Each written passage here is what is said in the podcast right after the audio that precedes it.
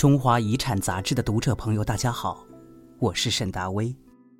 今天的夜读，给大家讲讲人鬼情未了，当鬼遇上熟人。在中国，有许多人对一条不成文的交往法则深信不疑：关系决定一切。正所谓熟人好办事。有意思的是，在鬼故事里。人讲人情，鬼也讲鬼情。蒲松龄讲过一个故事。主人翁老许是个爱喝酒的捕鱼人，他每天晚上到河边钓鱼时都会带着酒。不过他并不独饮，而是回回将酒洒于地上祭奠，请河里的溺死鬼同享。此举感动了溺死鬼王六郎，他默默的帮助老许。捕了不少鱼。在不知道王六郎真实身份的情况下，老许和他一人一鬼相处甚欢。半年后的一个晚上，王六郎突然向老许告别。老许几番追问，王六郎终于坦白了自己的身份，说是前几年醉酒溺亡于此，明天会有人来代替。溺亡的是一名妇人。他要转世投胎了。次日中午，果然见一怀抱婴儿的妇人坠落河中。然而不知怎的，婴儿竟奇迹般的被抛到岸上。妇人在河里几度沉浮，最终也爬上了岸。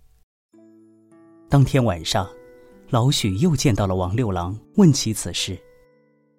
王六郎回答：“如果妇人淹死了，她怀中的婴儿即使被抛上岸。”也会因无人照看而死，他不忍两人替一人，于是放弃了投胎做人的机会。《太平广记》记载，男子张凯在路上看到一人躺在路边，自称有足疾，张凯怜悯他，用车载他回家。回到家，那人说自己是鬼，本是奉命勾魂，看到张凯是个长者，不忍取命。就装病躺在路边。谁知张凯为了带他走，宁愿扔掉车上的物件，这让他非常感动。不过，他始终有使命在身，不敢违抗。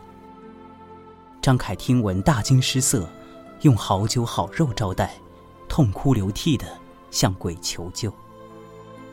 鬼问张凯有没有同名者，张凯说认识一个叫黄凯的。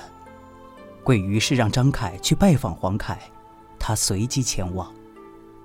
张凯来到黄家，主人出门迎接。这时鬼用红线绑住黄凯的头，用利器刺其心。张凯离开后，黄凯心脏疼痛不已，半夜就暴毙了。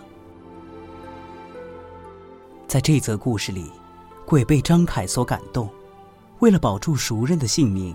不惜千方百计找人当替死鬼，哪怕这个冤大头也是熟人的熟人。